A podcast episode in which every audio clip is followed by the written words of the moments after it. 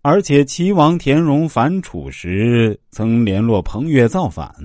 为此，项羽曾令萧公角攻伐他，结果未成。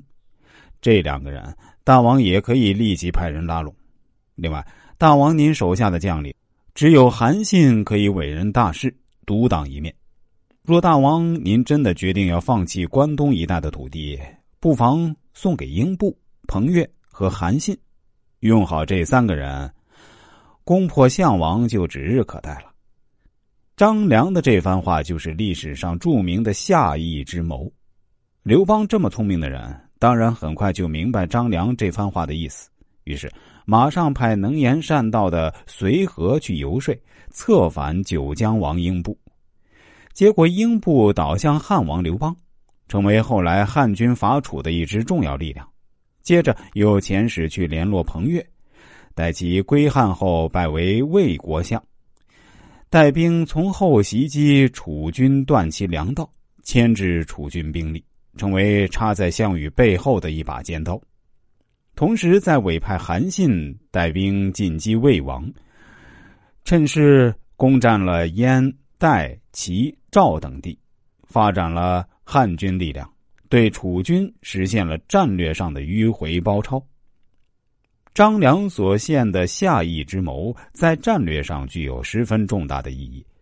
由于刘邦联合了英布和彭越，便形成了一个内外夹击项羽的军事联盟，从而扭转了楚汉战争相持不下的局势，并且使刘邦由被动而转为主动，由战略上的防御转为了战略上的主动进攻。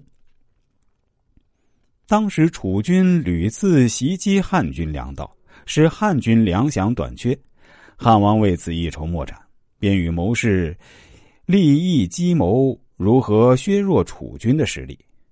利益计道：昔日商汤讨伐夏桀，将夏桀王的后代封在齐地；周武王讨伐商纣，将商纣王的子孙封在宋地。如今秦王朝失德弃义，侵略征伐诸侯各国，灭其社稷，使诸侯六国的后代皆无立锥之地。陛下如果真能重福六国后代，那么各国的君臣百姓一定都会感恩戴德，而无不向往陛下的风范和德意，心甘情愿的做陛下的臣民了。如此广泛施行德义后，陛下即可南面为帝而称霸天下了。到那时，楚王也只得整肃衣冠，毕恭毕敬的来朝拜您了。这其实不过是饮鸩止渴的办法，但易利基的这碗酒却灌得刘邦笑逐颜开，丝毫没有看到它的危害性，反而拍手称赞。迫不及待的对利益基说：“先生的主意极好，我这就命人赶快刻制印玺，并麻烦您带着他们出使六国，巡行各地分封吧。”就在利益基即将启程时，恰巧张良外出归来拜见刘邦。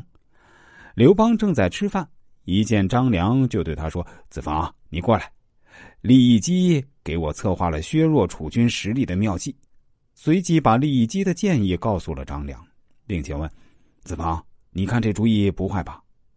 张良听了大吃一惊，沉痛的摇摇头说：“这是食古不化的读书人给陛下出的馊主意呀！如果照此行事，陛下统一天下的大业就要泡汤了。”刘邦顿时惊慌失措，连忙问道：“怎么会这样呢？”